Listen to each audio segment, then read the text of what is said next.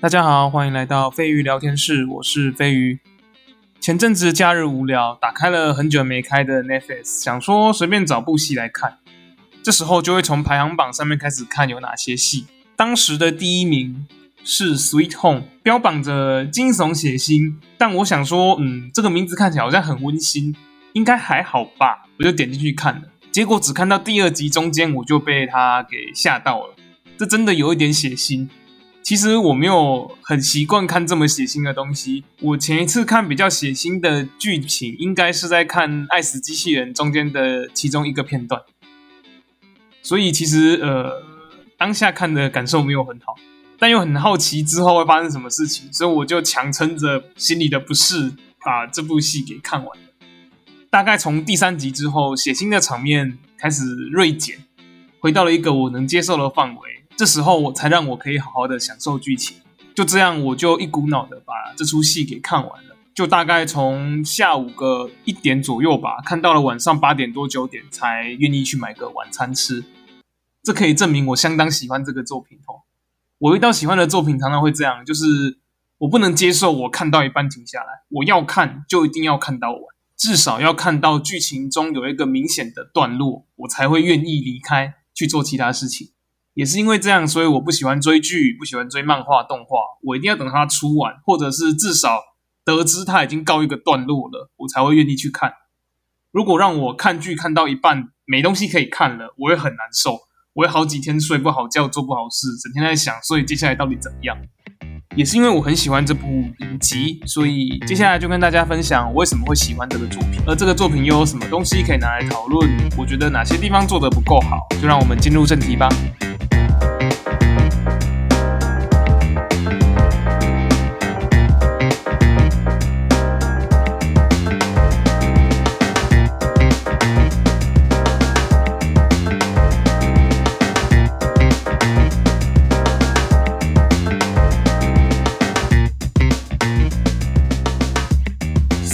故事主要叙述主角车贤秀在家人离世之后，独自搬到了绿之家这个大楼居住。对于生活没有期望的他，正打算自杀的那天，发生了一连串恐怖的怪物袭击事件。车贤秀被迫与大楼内的居民一起对抗怪物。这种末日类型的题材，其实我还蛮喜欢的，但就很少有作品。拍的让我觉得好看，常常都是那种挂着吸引人的开头，但看到中后段往往不符合期待，要么就战力系统失衡，要么就角色忽然弱智化，剧情转折生硬，最后草草的收尾，就会有让我花时间看这部片。有点浪费时间的感觉，所以每次看到这类型的题材，我都会有点怕怕的，很怕又浪费了时间再看一部其实不是很喜欢的作品。但这部影集其实有符合我的期待，对我来说，虽然说不会是满分的神作，但至少拿个八九十分一定没有问题。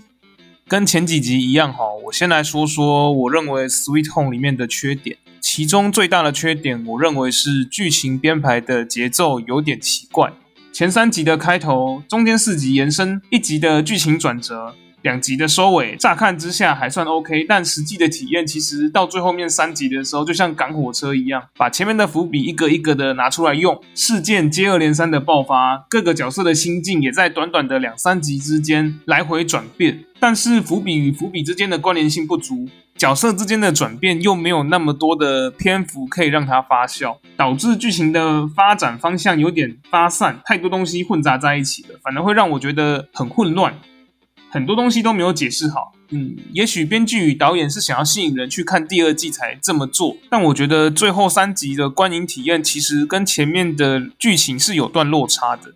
不到不喜欢，但是就是觉得很突然、很怪，就感觉好像是两部不同的作品。而剧情最后断在了一个伏笔，要收不收的情况，在看起来好像有进展的时候，就把剧情给终止了。这点我其实没有很喜欢。要这么做，倒不如只挑其中一两个伏笔来把它写好，最后面再拿其他的伏笔给读者悬念。我觉得这样子就好了。也因为前面所说的状况，太多事情挤在了短短的几集，实在有点消化不来。有些剧情反而会让我觉得很莫名其妙，明明应该要很感人、很虐的情节，但情绪堆叠就是堆叠不起来。结局的戏剧张力反而没有前面拿着武士刀的那个教徒死掉那边那么强烈。尤其是最后面那个流氓大叔的死，更是很突然，而且很莫名其妙。这种接二连三的牺牲，我实在没有感受到哪里虐，或者是情绪有感到什么的波折，就只是觉得很不真实。就一个啊，你怎么死掉了？然后就没有然后了，没有什么后劲，也没有什么感觉，剧情就这样结束了，还没来不及为角色而感到悲伤。虽然不到虎头蛇尾这么严重，但就感觉剧情推进的太赶。如果能把这些资讯平均的摊在剧情的中后段的话，会好很多。最后小 murmur 一下哈，我认为那个角色真的有点太多了，有蛮多角色感觉很鸡肋，不太清楚存在的用意。只有几个角色有比较深入的描写，而且那些有深入描写的角色多半在最后都死了。这点虽然说当下没有什么感觉，但你看完了之后，消化了结局的那些情节后，你会觉得很不爽啊，很难受啊，看着喜欢的角色一个一个死掉，为了救人而壮烈牺牲，那些活下来的。绝大多数都是在剧情中完全没有帮助、完全没有用的人。哦，这事事后想起来真的很气哦。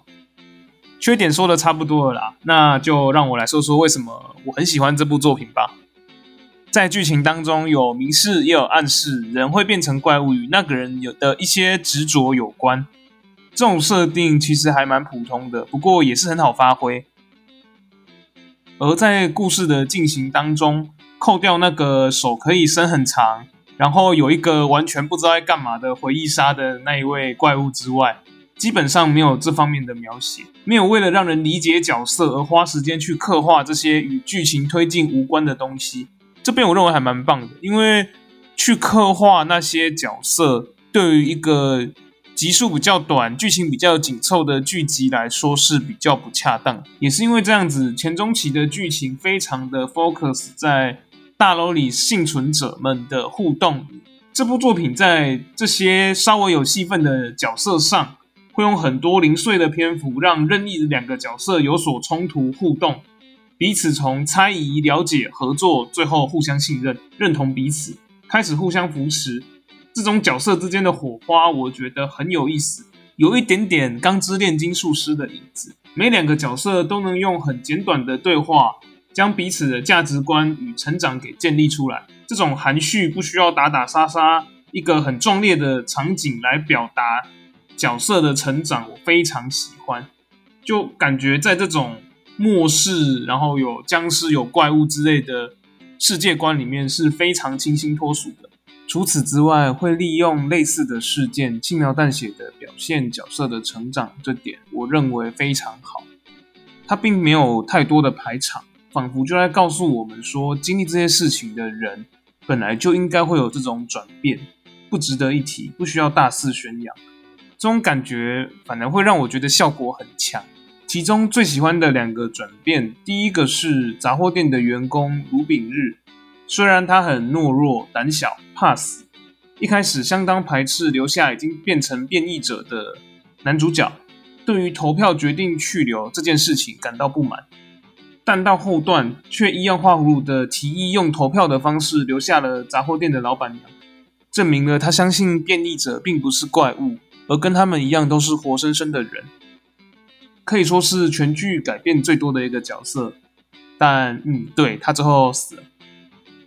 另一个是绿之家幸存者的领导人李恩赫，他头脑聪明，擅长策划。从一开始，为了增加生存的机会，显得有点冷血、不近人情，甚至交代男主角要以大局为重，必要的话可以舍弃对于生存没有帮助的小孩。到后面，却又交代男主角找不到水跟食物没有关系，以能找到增加尹智秀手术后存活率的医疗用品为重。在那个时候的尹智秀，不管手术有没有成功，都没有办法成为战力，只会是个累赘。但李恩赫还是选择了以救人为重，这代表在经过了这么多事情之后，李恩赫也将自己摆在了群体里面，为了每个人着想，而不是为了大家的生存率。不过在剧情的最后，他知道了自己被感染的情况下，隐瞒了自己的身体状况，骗其他人离开了绿之家，逃到外面去。而自己则选择留在屋内牺牲，增加了其他人获救的可能性。这点其实很符合他一开始的人设。他做的所有决定都是为了要增加大家存活。包含牺牲自己这件事情。所以他放弃了与其他人一起逃离，贯彻了自己的原则。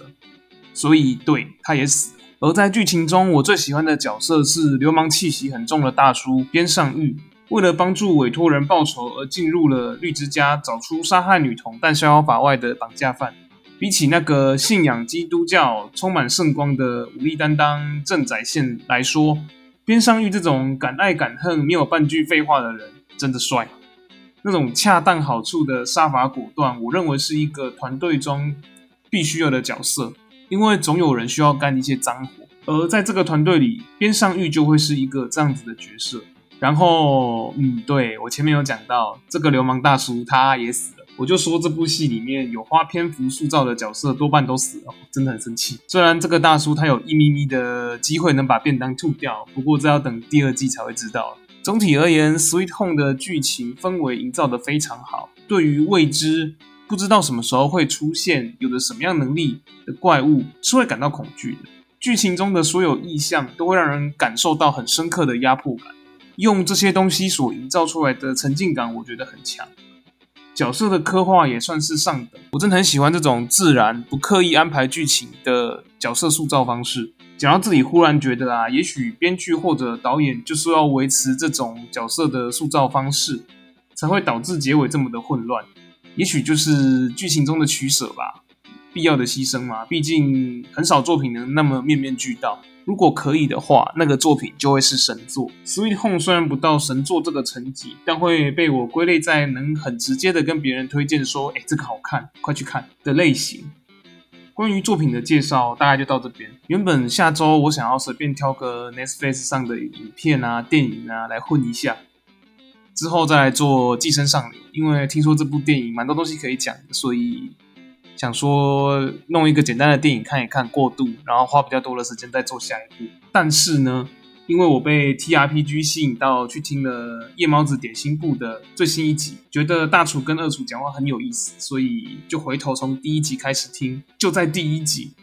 我听到他们提起了一个我很喜欢、很喜欢、很喜欢的作品，那就是《异度入侵》。它是一部动画片，这部是少数明明有着非常严重的缺陷，但我仍然向周遭的朋友推荐到爆的一部原创动画。而因为被夜猫子点心部激起了我对于这部电影的爱，